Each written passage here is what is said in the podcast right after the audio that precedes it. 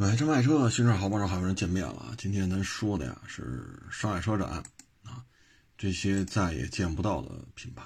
当然了，嗯，以后也许会出现奇迹啊。嗯，基本上呢，咱们国内的车展吧，就是北京、上海，这是隔年的啊。单数和双数，双数在北京，单数在上海，这是最顶级的两个车展。剩下的呢，就是成都啊、广州啊啊等等这些车展那。那现在呢，很多主机厂呢，像这次上海车展就是没来啊。嗯，这些主机厂呢，我觉得挺可惜的啊。嗯，没能熬到今年啊，这不是不参加的问题，他有的是根本就没有熬到今年。我给大家介绍一下吧。很有可能我们就再也见不着了啊！嗯，东风雷诺这个企业已经没有了啊。东风雷诺之所以散摊子呢，我觉得首先呢就是产品，它引入国内的产品吧，咱不能说全部吧，但最起码有些车型呢，跟日产的车型啊相似度非常高。你比如克莱奥啊，嗯。他旗下的这些卖的最好的，其实就是这个，啊，这 SUV 啊，但是呢，原来是进口的，咱能拿一个身份呀、品质啊，这个那个呀，是吧？一通煽乎，咱能卖点是点。但是改成国产之后呢，他这个车其实竞争不过奇骏，啊，因为什么呢？一些点滴之处吧，包括一些配置单呀什么的，因为卖过一台克雷奥。是一七年、一八年的，我也忘了是国产进口，我也忘了，还是卖过一台啊。当时开的时候觉得这台车很多细节设计啊不是那么方便，而且吧，年度款啊，按理说啊，咱们认为降价增配，对吧？或者你二选一，我只降价，配置不变，或者我配我价格不变，配置增加。但是那个车呢，我们收回来之后就就研究这个配置啊，我们发现了，年度款越新，配置越少，啊，然后价格还没什么变化，所以这个让我们觉得，像克雷奥这车真是，原来进口的时候吧，卖的算是雷诺店里面比较走量，但是后期就不行了。主要是法国车的一些人性化设计，跟咱们这边思维方式不一致。这个呢，不光是雷诺的问题，你看标致车，你再看雪铁龙的车，它也是这样，包括 DS 啊，很多东西咱们是理解不了的，这个就很别扭了。说老得让消费者说，哎，这开关它在哪儿呢？老得去找去。你看，差不多十一二年前吧，我开那雷诺，是叫风朗吗？我也记不住，就是轩逸那么大一个雷诺车，应该是叫风朗吧，具体名字我都记不住。那你看那台车的设计啊，巡航开关找不着啊，这个包括它那个是什么音响控制啊，什么这个那个，哎呀，就总弄得你觉得特别较劲啊。所以我觉得这些问题吧，就都应该是法国人应该反思的啊。你像我这也算是开过一两部车的主了啊，但是我觉得真是老得适应，包括后来开那个 DS 啊，最早 DS 三原装进口的，十年前我就开来了，特别小小两下啊，感觉比那 Smart 大不了多少，视觉效果还不如甲壳虫大啊，那车开起来也是也是需要你适应啊，就这也是它。你说原来进口吧，咱能保持一个身份，对吧？你现在国产了啊，然后呢，咱再说这个剩下的剩下的这个进口的就不太多了啊，剩下的基本上啊，基本上就都是咱们自主品牌了啊。嗯，你比如说像这个拜腾啊。拜腾汽车呢，它已经是宣布停工了，后续能否再复工复产不好说，啊，这个就够呛了。所以拜腾汽车这次也见不着了，啊，然后像夏利这个早就没戏了。早些年呢，这个一汽夏利啊，还出什么 D 六零什么什么乱七八糟的啊，还有，因为我们亚市还有一家夏利 4S 店呢，嗯。早些年吧，那夏利四 S 店还有一些夏利车过来修了，但是你看现在北京啊，咱就说北京，北京街头夏利已经很难见到，什么 N 三啊、N 五，这都很难见到啊。嗯，后期出那叫什么 D 六零什么什么乱七八糟的啊，嗯，基本上也没有人认。依照北京现在的经营成本，土地。啊，这是有费用的，这块地不是你白用的，人工，啊，仅仅就土地和人工，你去销售一些几万块钱的车，这是很难的，非常难，要想盈利是极其困难的，啊，所以我们能看到像夏利这样的企业呢，也就 C 五百了。你要想说盈利，啊，在现在，碰撞实验要求越来越高，在现在对于尾气排放要求越来越高。啊，消费者对于车的质量、这个售后服务的收费、耗油量啊、配置，现在要求越来越高。你像九几年我们去看车去，手摇窗没问题啊，所以这个踩离合器没助力，倍儿沉，没问题。这这这能开上车就知足了。这有没有助力，踩去呗，手摇窗手摇呗。怎么了？这能开上车就牛了，我跟你说吧，这能开上就行，还管他那个？那是九几年啊，那会儿奥拓七零八零啊，S，它一个编号叫什么来着？七到七零八零嘛，啊，夏利是七幺零幺、七幺三幺，还出过七幺幺幺，啊，还有七幺四幺，这是夏利的编号。你看这个，我们去看这些车型，你在现在的社会当中，它没有人能接受了。你飞度卖不动四气囊，你说雅力这个致炫现在不叫雅力士，人家是自动挡一点五，就早晚高峰开五个多油，就我说的就是国六 B 啊，原装进口发动机的这个一点五自动，人能跑出五个多油的。你想弄一夏利，你弄一奥拓，没有什么优势了。啊，所以像夏利这种企业吧，往上走，夏利这俩字儿既成就了它，也束缚了它。啊，一提夏利，人觉得掉面儿、丢份，啊，人不愿意再。你要是九几年，啊，两千年那会儿金夏利嘛，七幺七幺三幺 U，就三厢版嘛，后来又出了七幺三幺 UL，七幺三幺 L。啊，后来又出了这个，那会儿十万买金夏利，哎呦我我家这买我我我这辈子我跟你说我知足了啊，这辈子我就到头了啊，这话就到头了，兄弟啊！现在这社会，好家伙，你二十多年前行，你说买夏利您就走道横着走了啊，所以现在夏利这个品牌它没有再造成功啊，或者说。站在大东家的这个前提下，大东家是否做出一个品牌衔接的问题？入门级产品是夏利，啊，中端产品是奔腾，高端版版本是红旗。就是你作为一个大的一个集团 战略规划，你是否是这么运作？那目前看不是，所以夏利呢就被无情的抛弃了，啊，无情的抛弃。如果当时这么衔接的话，其实挺好的，三大块业务。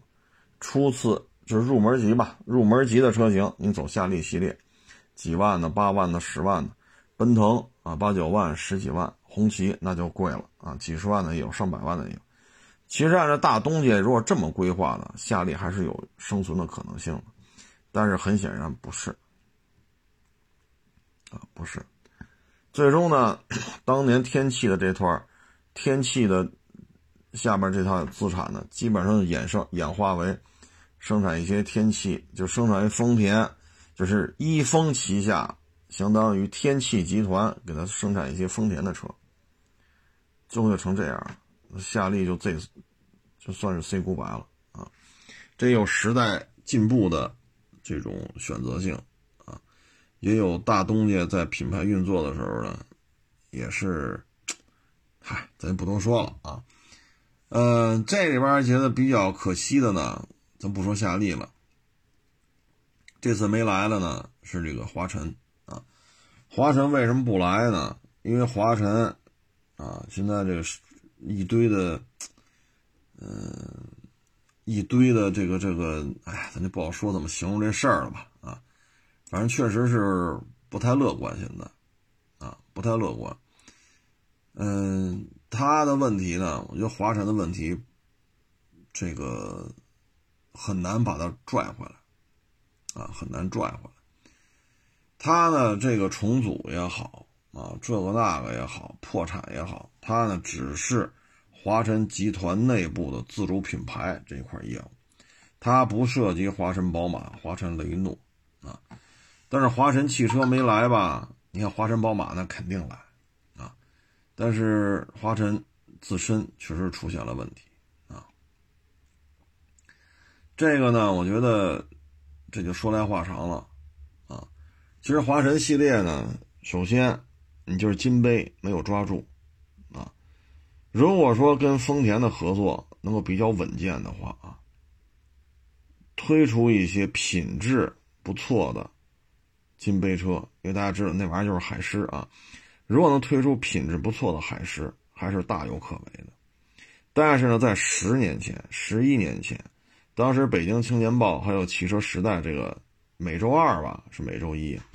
当年《北京青年报》还有这个《汽车汽车时代》吧，还是叫《汽车周刊》呀？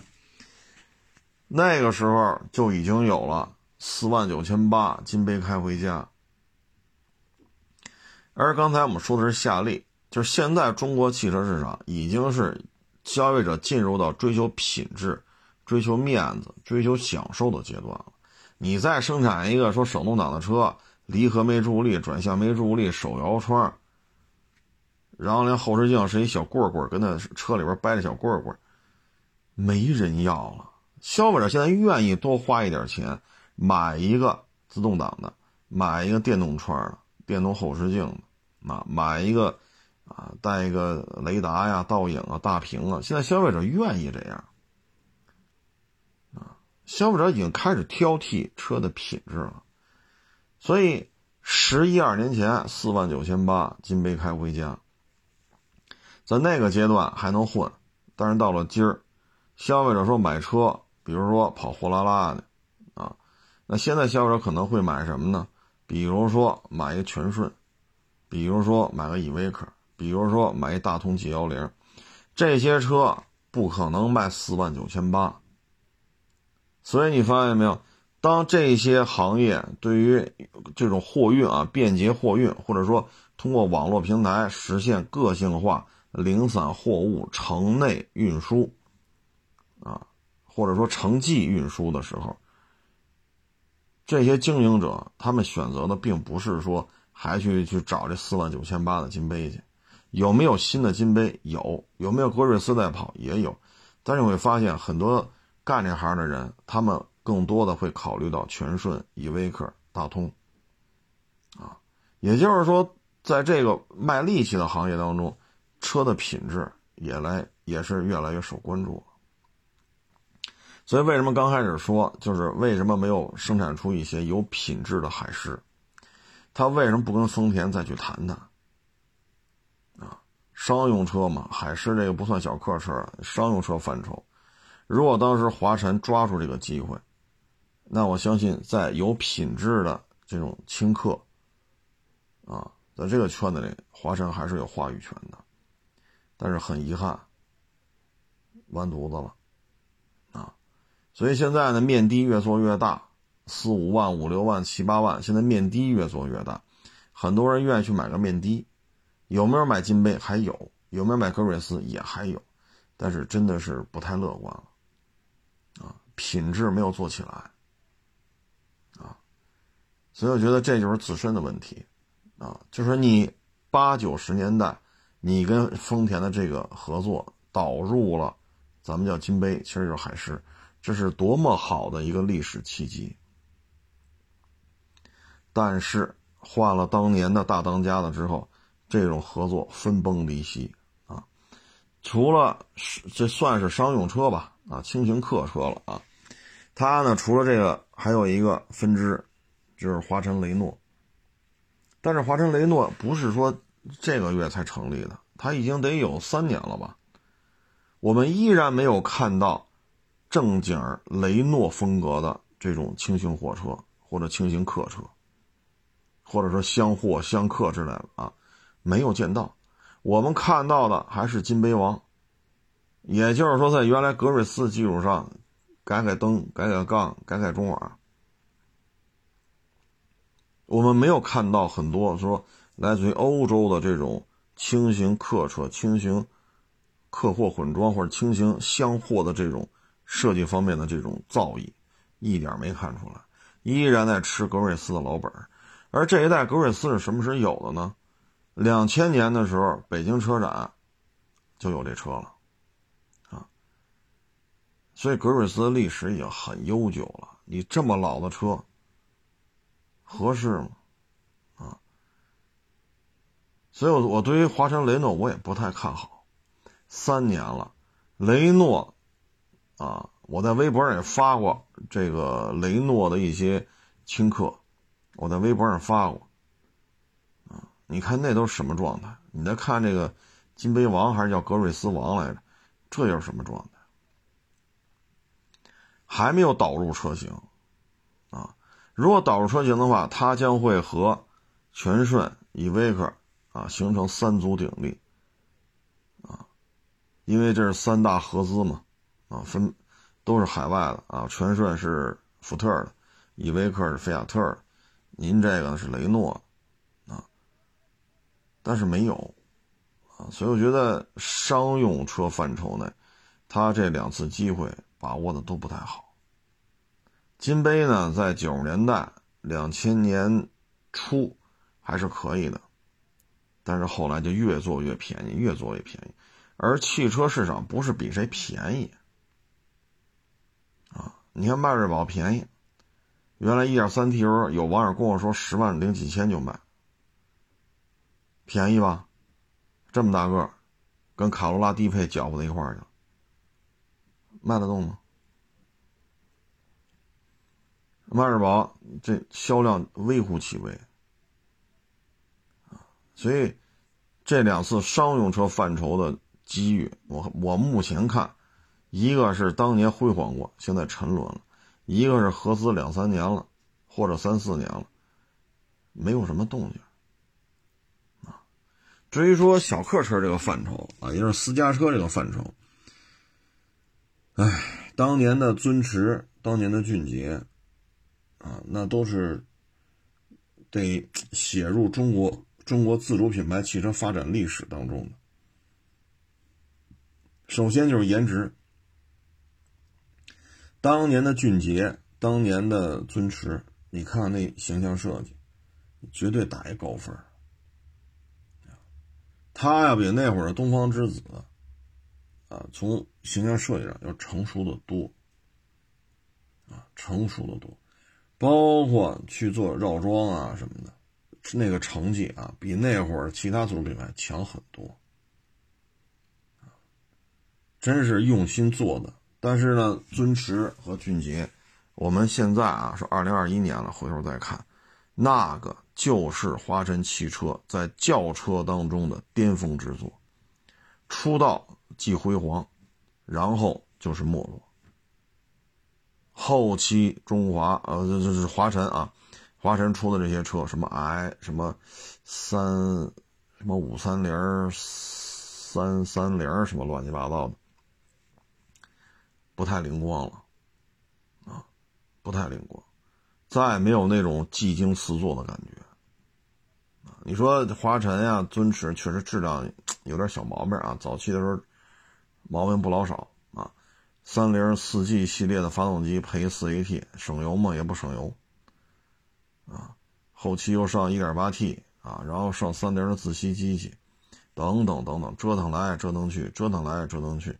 但是很遗憾的是，尊驰没有接班人，俊杰也没有接班人，这是非常大的一个损失，非常非常大的损失，没有延续下来啊。包括他后来照着叉一生产的这个叫华晨 V 几来着，我记不住了，那车也开过啊，照着老叉一来的嘛。你照着叉一来呗。也没做下来，啊，也没做下来。包括后来那个 V 是 V 五是 V 七来，所以小客车这个范畴吧，没有传承啊。尊驰、俊杰这一块能看出来没有传承。那你照着宝马超呗，也没超出个所以然来啊。所以华晨这一块吧，嗯，商用车的范畴。也那只能赖自己了。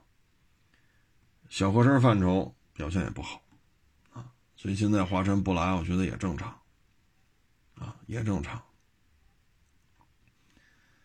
嗯，这里边呢，我觉得其他的也有没来的，那海马、观致、DS 什么的，啊，嗯，咱就说这，先说这仨吧。海马呢？嗯，股票市场还有所斩获吧？啊，嗯，然后他原来那个领导人啊，大当家的也做了一个回回归啊。但是呢，作为首先啊，就是海马，它在郑州啊这一块生产基地基本上也没什么起色。海马现在要想说重出江湖。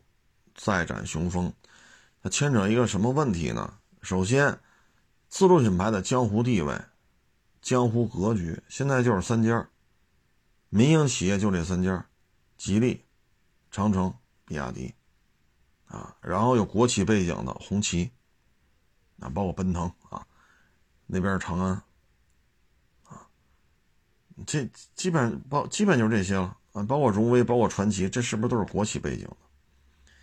所以呢，现在咱们海马这一块呢，我现在不太清楚它属性是什么。如果说海南的国资委啊什么的开始介入，那就是纯粹的一个国企属性了啊。现在不太清楚它这属性是什么。那现在你说这不是钱的事儿啊，不是钱的事儿。说海南省政府给他个多少多少钱，不是这事儿啊。早些年吧，大概三到四年前，我们还在嘲笑长城没有核心的发动机。三到四年前还是这样，啊。但是呢，现在你看看，长城的不光是发动机的问题了，变速箱它也搞出来了，而且已经进化到三点零六缸机了，而且已经进化到纵置九 AT 了，而且它在。电车这方面也开始有自己的核心技术，就这四五年，啊，一七年、一八年还嘲笑呢。你看你那自动变速箱，啊，一会儿这儿买，一会儿那儿买，啊，有一度还用韩国现代的自动变速箱呢，所以那会儿都嘲笑他们，包括发动机一撩开盖子，全是三菱的，啊，全是三菱的。但是从一七年、一八年之后，长城旗下的产品，发动机自制的比率越来越高，啊，所以对于海马来讲，第一，你的市场定位是什么？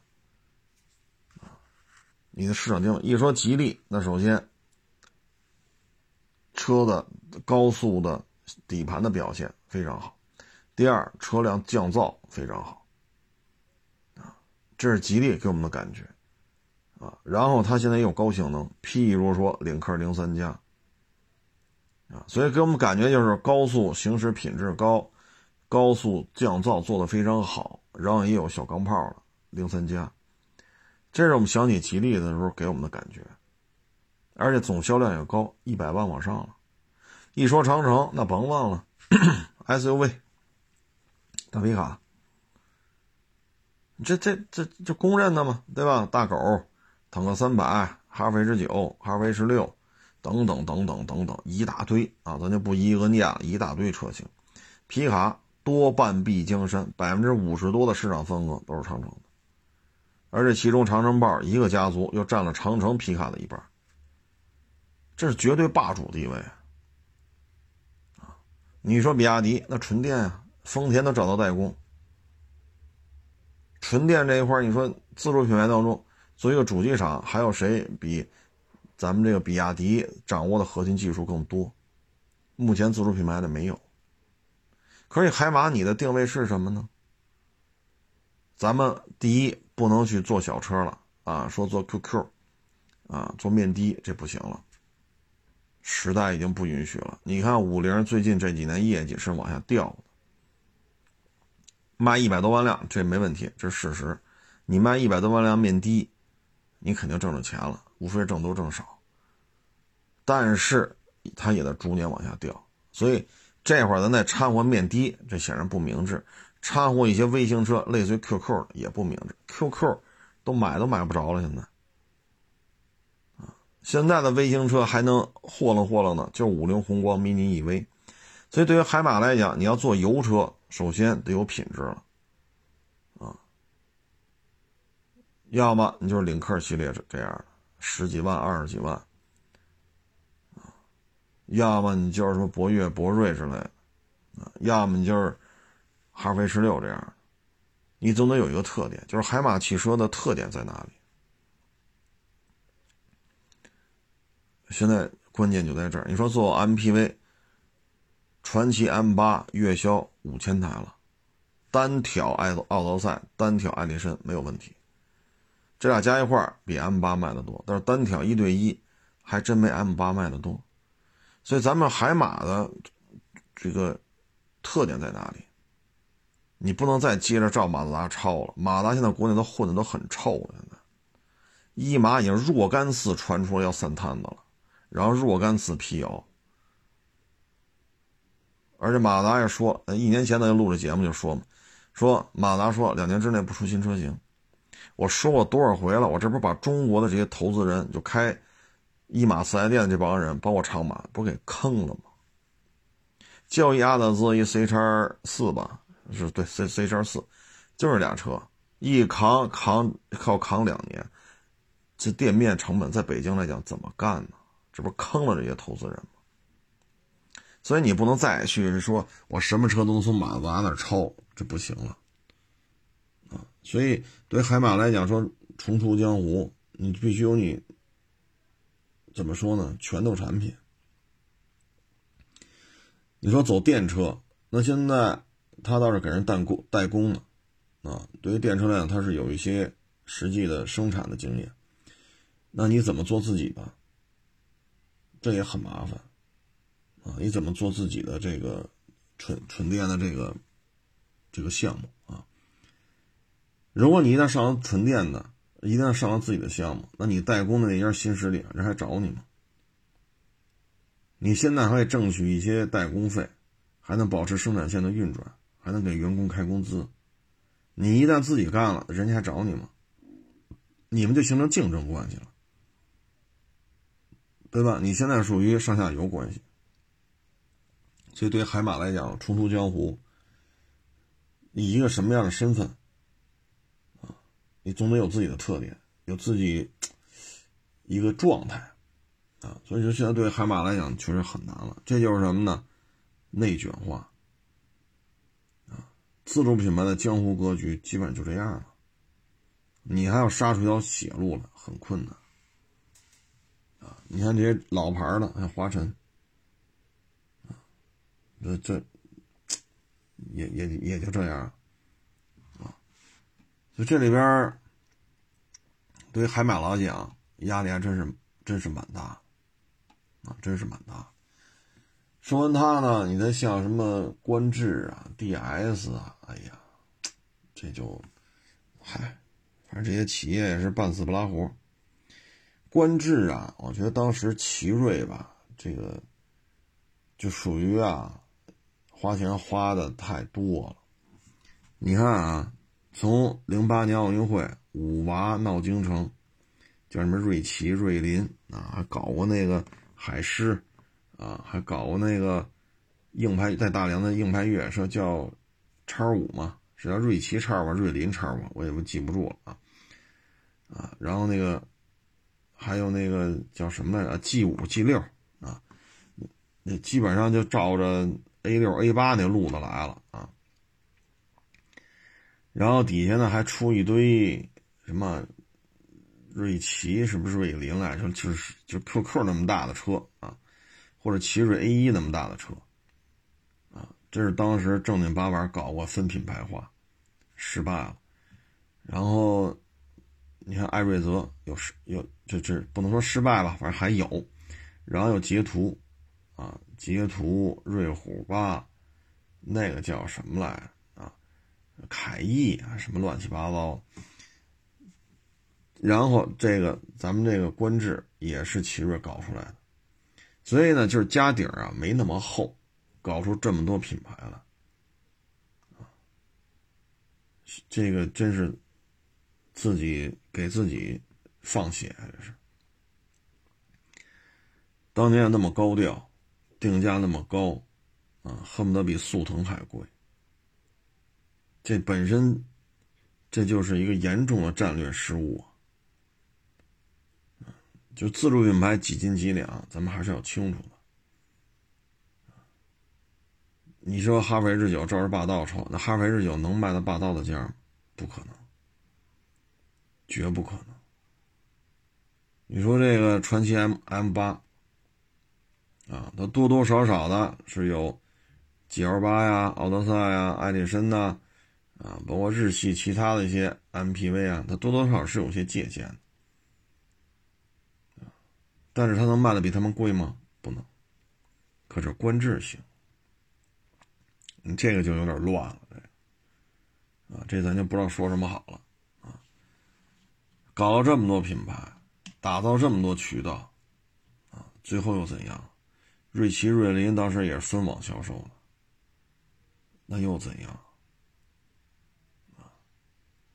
你看奇瑞 G 五、奇瑞 G 六，这玩意儿你开过来真是不敢收啊，卖不出去啊。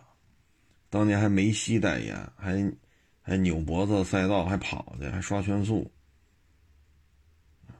其实他那台车就类似于现在的领克零三加，可是呢，奇瑞当时什么都要做，这个车刷圈速去了，那个车要跑达达喀尔，就那个奇瑞出那叉五。叫瑞奇叉五、瑞麟叉五，我也忘了，在大连。这边要出一堆微型车，那边要出一海狮，就是你到底要干什么呢？啊，所以就是若干个问号，在问号当中发展到今天，观致现在跟奇瑞没关系了，所以我觉得这个观致不来也正常。至于 DS 嘛，这法系车，哎呀，我有时候特佩服宝能集团嘛。啊，这边吞了观致，这边吞了 DS，哎呀，好胃口，好牙口啊！这个 DS 系列和观致系列，这不是一般人愿意接的，一般人也不愿意，也也接不动啊！哎，宝能给接了。这里边呢，还有一些老牌企业啊，你像这个猎豹，猎豹啊，很早就有了。最好是一军工企业，啊，它主要呢就是照着 V 三三、V 三幺来，然后这玩意儿不便宜嘛，啊，比比直接买进口的便宜。后来呢，做到了 V 七三、V 七七的时候呢，应该是它的高光时刻。它呢也推出过一些轿车什么的，但是真的是反馈很差，啊，非常的差。他后来有什么黑金刚啊？嗯，飞腾啊，这还是吃三菱这碗饭。但是呢，首先呢，三菱在国内就是没落啊。包括现在这 V 九七啊，它跟霸道也好，跟途乐也好啊，呃，这个已经不好一块去抗衡了。嗯，咱就不说途乐了，因为途乐太大。你说跟霸道比，没大梁啊。就呃，零七年就这样。零七年的时候还 L C 幺二零呢，现在 L C 幺五零，啊，等于丰田都换了一代，这 V 九七还这样啊，发动机的动力参数啊，底盘的强化程度，包括第一排、第二排的舒适度啊，包括你的一些越野配置，包括如行有吗？没有，KDS 有吗？没有啊，底盘升降，你最起码 V 叉系列人俩后轱辘有升降，对吧？这到现在也没有。你像霸道 V 叉。一 L C 幺五零从二零一零年之后大顶配摄像头就不是一个了，这些东西咱现在都跟不上了啊。所以长风猎豹衰落，我觉得第一点就是东家的问题，没有更多的好产品给他了，这是最重要一点，跟错人了。但是你说九十年代是做错了吗？没有。九十年代为了长风猎豹的发展。壮大付出了这么多辛劳的人，假如说当年三十岁的话，现在二十多年过去了，基本上也就是退休、半退休的状态了。当时的物质条件、当时的资讯啊、当时的环境，他们能跟拿过来 V 三三、V 三幺，包括后来啊衍生出来的黑金刚，包括后来的 V 七三、V 七七，包括飞腾，已经不容易了。以当时的能力能做成这样。我们到今天也得说感谢他们，但是三菱的发展，九十年代的时候，我们也看不到说二一年三菱会这样，啊，这是第一点。第二点呢，就是当私家车开始大量进入消费者的这种准备花钱的购买清单当中的时候，长风猎豹没有转过来，啊，你看现在什么卖的好，哈弗 H 六啊，CS 七五啊。CRV 啊，RAV4 啊，这些车型无不具备的这么几个特点：第一，没那么重；第二，油耗没那么高；第三，大小适中，城市使用、家庭用户，它都能喜，它都能承受。不论是停车位、驾驶的舒适度、油耗、造价，它不需要你有时候多少把锁。你说哈弗 H 六卖成销冠，跟它带不带后锁、带不带中锁的有关系吗？CS 七五还是七五 Plus，这无所谓，它能跟 H 六吊在一块干，这跟它有没有锁、有没有什么带不带后锁啊？你这后座什么去，一毛钱关系没有。而在这种 SUV 进入家庭的城市化浪潮当中，我们的长风猎豹没有跟上啊。你至于说像帝豪 EC 七这种车，当时我们长风猎豹也没搞出来，所以轿车轿车没有啥起色，城市化私人私人购买的 SUV 也没跟上，一直是大客户的心态啊。当然，你现在现在不论是俄罗斯的军方还是咱们国家，现在更多的采购的是纯粹的自主品牌啊。你你真是弄一三菱啊、丰田的，现在这种特种部门的采购对这方面是有要求的啊，所以几个原因吧，啊，就导致了这个整个现在衰落。那说到这儿呢，还有一个就是东南，啊，东南汽车，东南汽车吧，其实跟这也很相似，啊，它呢也是上个世纪末啊，跟三菱啊，当然它是应该说是通过。咱们台湾省间接的跟三菱啊形成一些合作啊，包括什么德利卡啊，呃，富利卡，呃，包括凌叫凌厉吧，还是叫还是叫什么来着？小面的啊，还有凌帅啊。其实东南没落呢，也是这这几个原因，有相似的地方啊，也有不一样的地方。首先，东南没有出过这种硬派越野车啊。呃，它不像这边 V 三三、V 三幺、V 七三、V 七七，这都弄过啊，包括后来弄出一个二零二二零三零的黑金刚来啊。呃，东南这边没有做这些，但是呢，他选择的都是三菱，啊，这是三菱自身没落，也导致他们没有什么新产品啊。但是东南不一样地方在于什么呢？它有适合家庭用户的这些车型，比如说凌帅，凌帅这车还很受欢迎。十几年前，很多年轻消费者改装，照着 Evolution 去改，啊，包括后来这是引进了翼神，啊，相当于凌帅又隔了好几代的换代车啊，但是呢，没做起来，这个原因是什么呢？我觉得是这样，品牌偏弱，啊，再一个呢，家庭用户需要的是什么？家庭用户需要的是省油、好开、大空间、低持有成本。很鲜明的案例，轩逸和朗逸，气囊多吗？不多。后悬挂牛吗？不牛。那你为什么卖这么好呢？个儿大，这后排空间在这摆着呢，所以它就好卖。但是翼神不是，啊，翼神是高转速发动机，后排空间也不是卖点啊。嗯，但是它有一点做的挺好，就是大客户采购。你像东南的德利卡、福利卡，按理说呢，这是一南方车企，可是呢，在北京的邮政系统有大量的德利卡啊，在一些我忘了啊，我记不清了，是自来水啊还是煤气呀？啊，就燃气集团供水抢修，我忘了是哪个单位了，也有很多的福利卡啊。现在北京还时不时能见着东南的凌利，就是一小面的。啊发动机舱往前撅出来，大概有个十厘米，就非常短一小鼻子啊。我说这有点意思，因为北京的邮政系统，你看有北汽，对吧？北汽能生产类似于德利卡这么大的面包车，北汽也能生产面的，北汽也能生产一些四驱的这种皮卡也好，SUV 也好，好歹也能对付出来。但你看邮政也好。包括一些其他特种部门也好，他们的大客户采购还都是东南旗下，所以他这方面做的还是挺成功的啊。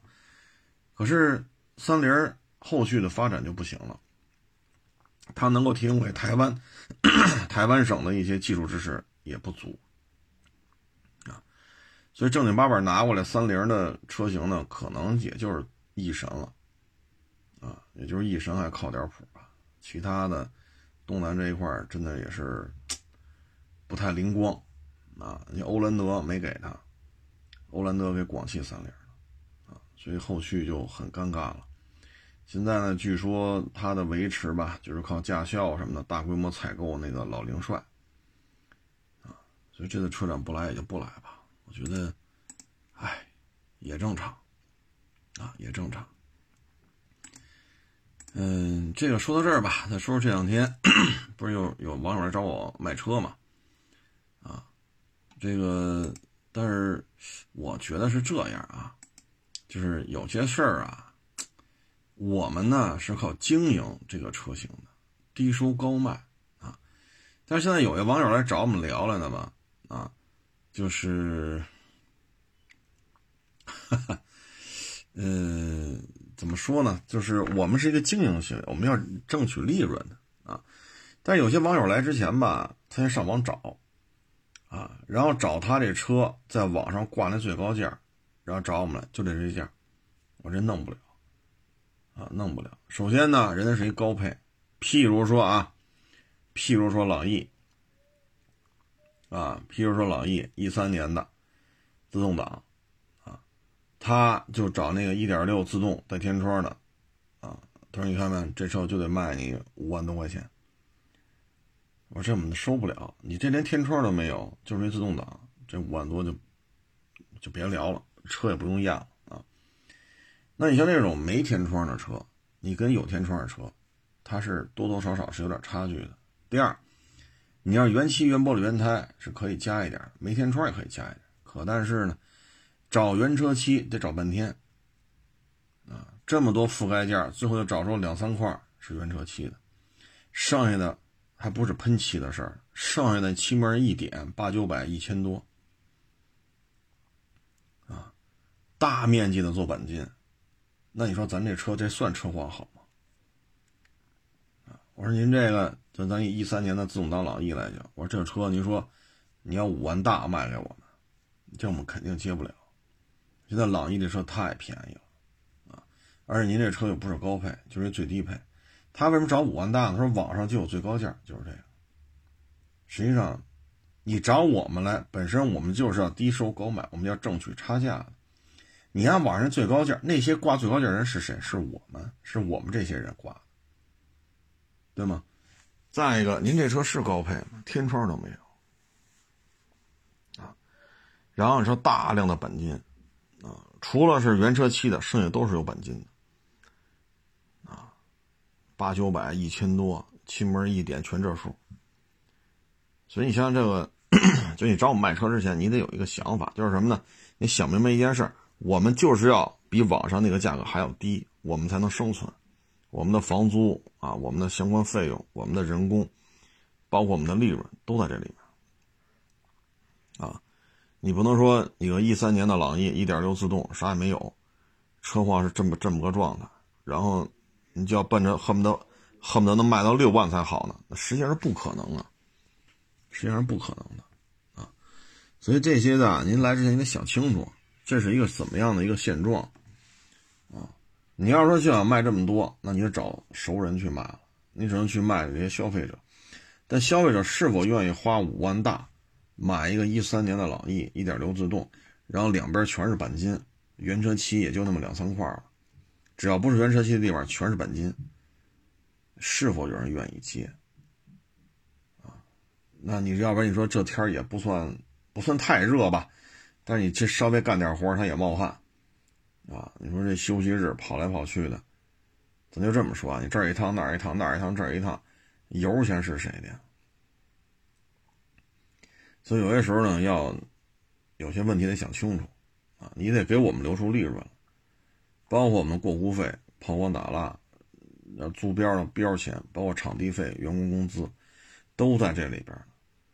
而且你这个价格，我们有人觉得，我们就这就这车收过来，我们都不能喊这么高，喊不了这么高，这车况配不上这价头，啊，所以有时候我提醒网友，就是大老远来一趟不容易，咱别抱着这个目的来，那不可能收啊。那一三年朗逸一点六自动没天窗，这么多钣金，五万八您要吗？五万八您要吗？五万五您要吗？啊五万三您要吗？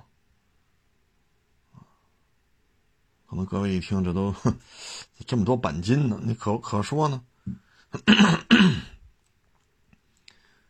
从车头捋到车屁股，两边全是钣金啊，少则七八百、八九百，多则一千多，还有不出数的地方，都测不出数了都啊。所以有时候你找我们之前，你得把这问题想清楚。不论是卖陆巡武器哈，你还是卖个什么雅力士啊，啊或者小面的啊，你把这问题想清楚。你找我们这种人，我们这种车贩子，我们就是要挣取利润的，啊，你就不要再上网找那最高价，其实那最高价也是我们这些人挂上去的，啊，人家最高价人是有前提的，原漆、原玻璃、原胎，小几万公里，小几万公里，各位啊，一定要注意这，全程电保，记录全有。所以他能喊到五万大，你说这你说这是吗？这最起码今天这辆不是吧？我们想找一块说只喷漆没钣金的都找不着，只要喷了漆的全是做钣金。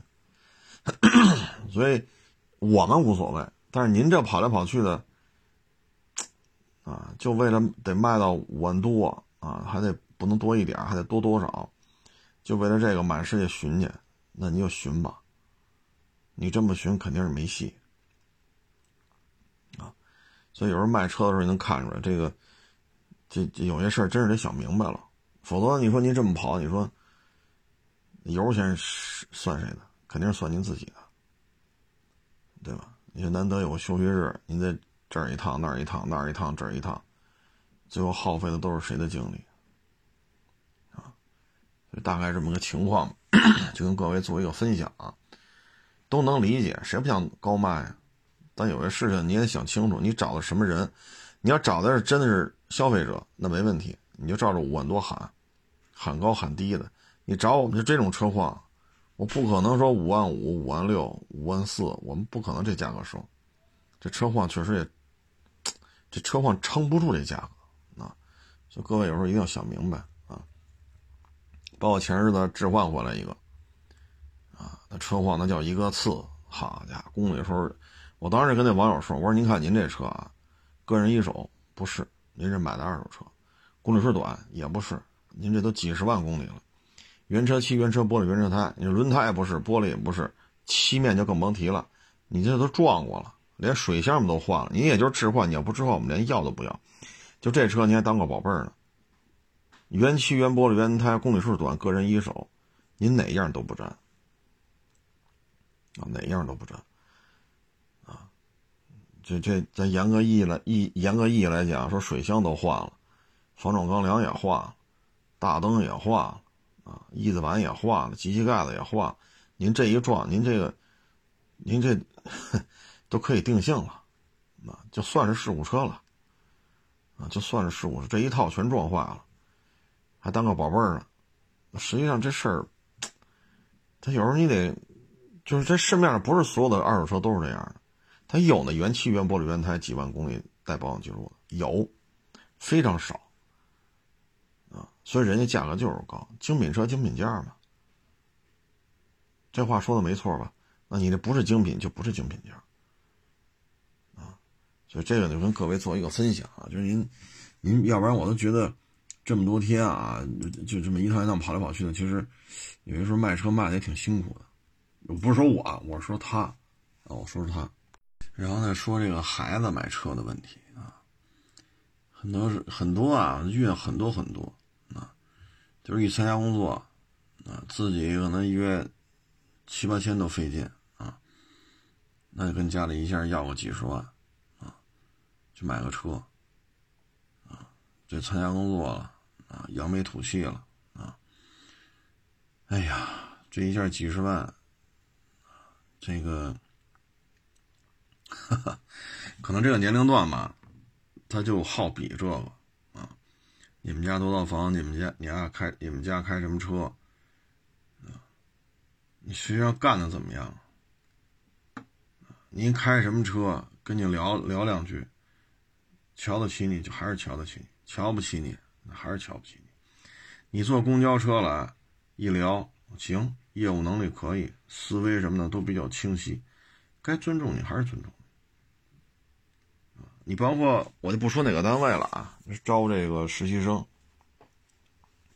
啥都没有，啊，穷人家的孩子，但是呢特别勤快，干活吧确实一般，我也去看来着，干活确实一般，但是呢好学，慢慢鼓捣，慢慢鼓捣，哎，有这么一股子不服输的劲儿。确实啥也没有，家里也不富裕，但是呢，这种孩子呢，人单位人愿意用，没那么多事儿，啊，没那么多事儿，吃苦耐劳能干活，啊，这样的孩子是愿意用。你像那个，啊，这这我们家这二环这好几套房，三环好几，我们家每月房租就好几万，啊，开着大几十万的车，啊，这这一身。啊，我这 T 恤多少钱？我这双鞋多少钱？我这手机这，你看我这手链，你看我这戒指，你看我这墨镜。哎，你说你能干点啥？啊，这身行头啊，这个不去一线的综艺节目上个综艺，做做一一号嘉宾、二号嘉宾都都对不起他这身衣服的。那你能干点啥？扛着机器那不行。我是来实习的，我不是来搬东西的。那最后您开着车好，确实好，大几十万，这单位可能开这价位车都没几个。您这牛啊，有钱儿，我们家一月房租好几万，那最后留谁？肯定不留你。事实证明，最后人家决定就是留这个穷人家的孩子。所以说，尊重你不是因为你开多少钱的车。尊重你是因为你这个人，你的这个工作态度。可是现在有太多的年轻人呢，他没有考虑到这一点，啊，包括现在整个舆论导向，啊，你包括我之前就说过很多次，一八年一九，应该是一九年吧，就有这公关公司找我们，哎呀，这您这得包装一下啊，您像您这蓝棉袄，您这多少年冬天都这蓝棉袄，您这春秋两季红色冲锋衣。你穿多少年了？啊，要这背心儿这那，哎呀，这不行，啊，你得开奔驰大 G，你得开法拉利，啊，你得开迈巴赫，你得开这些车，然后每天得发朋友圈，然后你得表，啊，说绿水鬼什么这玩意儿，你要不行，你几百块钱买一块，反正拍照片嘛，这戴在手上不经意当时露一下，您这个微博，我跟你说吧，您这个粉丝量回头马上就上去，尤其这帮二十多岁的小伙子，啊，可迷这了，你就这么弄，打造这个人设，你这微博活跃度马上起来。粉丝量马上上来，然后咱包装有流量，怎么怎么着？我说谢谢你了，我说谢谢你了，啊！我跟您聊完了，我还得趴地下干活去，我这膝盖上全是土，还得跪在地下弄，啊！我检查发动机舱，我这肚子，你稍微高一点的车啊，我我又趴那发动机看，我这肚皮上肯定蹭的翼子板，翼子板上那灰就蹭我肚皮上了，我这衣服这前面就是灰不拉几、黑不拉几的，我说怎么弄？我说车不干了，咱就当明星了，啊！但是现在这个舆论导向就是这样，所以很多年轻人他也这样。你挣得了这份钱吗？你挣得出这车钱吗？挣不出来。劲儿得先端着，这这饭吃不吃，这碗得端着。哎，我得先端着，啊！所以现在就是这个舆论导向，特别是年轻人这一块儿，啊，包括现在像炫富啊，这个那个，啊。就感觉我，我感觉啊，我做自媒体啊，就就以我这个年龄，我有时候觉得，唉，我确实也是够招人不待见的。我也应该什么呢？弄个八千块钱的 T 恤，是吧？带个什么金黄色的塑料大链子啊，反正你拍视频你也看不出来啊。然后再弄个奔驰大 G 啊，弄个什么法拉利啊，啊，弄个宾利啊，我天天也开着啊。年轻人哪扎堆儿？每天要去那儿照个面儿啊，就得把那车停在门口显眼的地方，锁个车啊，上个车啊，搬个东西啊，跟人寒暄两句啊，下车站在车头，哎，打会儿电话呀，让他上车再开走啊，过一小时再来一趟啊。我应该这样，我这人设就就算建立起来了啊。但是我个人感觉现在这个风气啊，尤其是网络上这种，确实是挺挺误导这些孩子的。挺误导这些孩子，其实也不是说现在才有。你看十年前吧，当时公司里一小孩也是这种身份，刚刚转正，一个月多少钱呢？十、十四、十几年前的事儿十三、十四，不十几年前的事儿了。一个月好像两千八吧，是多少来？好家伙，就跟家里买车啊，三十万买车去，两千来块钱啊，还得找一些哥们儿利用。吃喝呀，油都加不起，那没事儿，找我找我爸要油卡去，啊，那后来在在那个单位说，也干不出什么来，因为什么呢？每天的心思就是我这车多少钱？你看我这手机，你看我这衣服，你看我爸买的那三居室，你看那三居室在哪儿？什么位置？每天都是这个。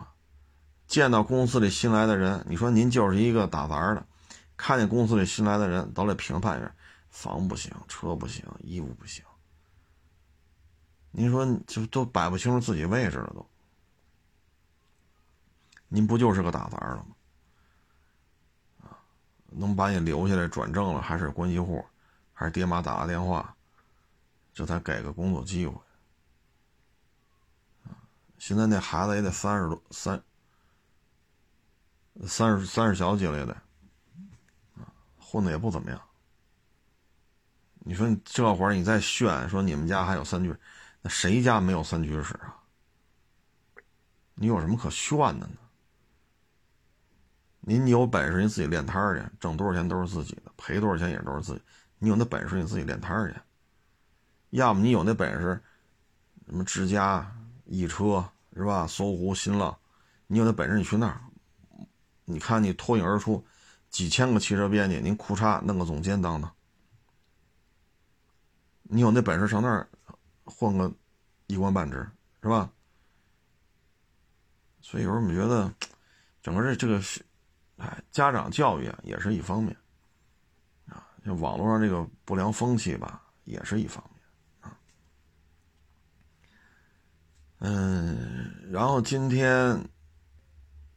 这个开车回来还遇见一件事儿在立汤路上啊，一个棕色的小面的，京 Q 牌照的，好像是长安啊，我不说车牌号了啊。他在我前边，从那个因为立汤路边上好多路口嘛，他右转弯上来，上来之后吧，那小面的呢，那开车那主就得把胳膊在外边架着，然后呢，你看他啊，车流一加速，车就突然一下跑偏了，然后嘣的修正回来。这一看呀，就是他拿他那右手换挡，然后方向盘没有扶，但是为了要这劲儿，胳膊就在外面耷拉着，然后就出来他一换挡，车就跑偏，然后一跑偏之后，啪，换完挡再修正一下，车就正了。然后这个过程当中，车就一加速一顿，一加速一顿，一加速一顿，发车就跑偏，换挡了，然后一修正，一加速，这换完挡手扶换吧，我就看着他这台车啊，我从。想想那是哪儿？龙德广场那儿，从北往南开，相当于往五环开。从龙广龙德广场那儿，他拐过来，右转弯拐上了，一直看他开到五环，然后我就右转弯上五环了，他就直行进五环了。哎呀，我这劲儿拿的真是，这是要证明给谁看呢？这个，我这车就这么晃荡来晃荡去，这只左手也不拿进去，就得跟外边耷拉着啊。所以你有我跟他。并排的时我一看，倍儿年轻一小伙子，满脸的稚气啊，就是那个很年轻，啊，我心里话，这车你要是呱唧剐了蹭了可怎么办呢？就一只手换挡，一手，一只手又要换挡又要扶方向盘，这车本身您这车我都看着这车跑偏，你车不跑偏，你绝对不会这样，你这车确实跑偏，这个这车是有问题的，需要去检修啊，跑偏跑的厉害，还得这么弄。龙从龙腾广场到到北五环，很多时候不能说全部啊，有些时候是两条车道的。你在两条车道，左边是公交车道隔离的栅栏，右边水泥墩儿。你在两条车道的这么个左右没有余量的这种路线上，还要这么开啊？因为车比较多嘛。跟他并排的时候，我一看，好家伙，这劲儿还听着音乐啊！然后再起步的时候呢，我就收了点油，我说你上前面晃荡去吧。啊，你别撞着我！在起步的时候，我就稍微慢点，让他跑前面去了。一路上，我跟他隔个，有时候跟着他，有时候隔一个车位，啊，隔一辆车啊，我觉得这样比较安全。啊，所以各位呢，你碰上这样的，就是吃不吃饭不重要，得端着的啊，那碗得端着的主，你一定保持距离。啊，他有些行为，他有些思维方式，他不是为了正常的说把这事办成，他有时候。就是他认为的那个面子，但是话说回来，你说谁马路上还盯着一面的看？你要开一大劳斯嘛，咱看两眼。哎，有点意思。哎，现在年轻人呢，真是有些时候接触接触吧，也是哭笑不得啊。行了，这不多说了啊！谢谢大家支持，谢谢捧场，欢迎关注新浪微博“海阔试车手”微信号“海阔试车”。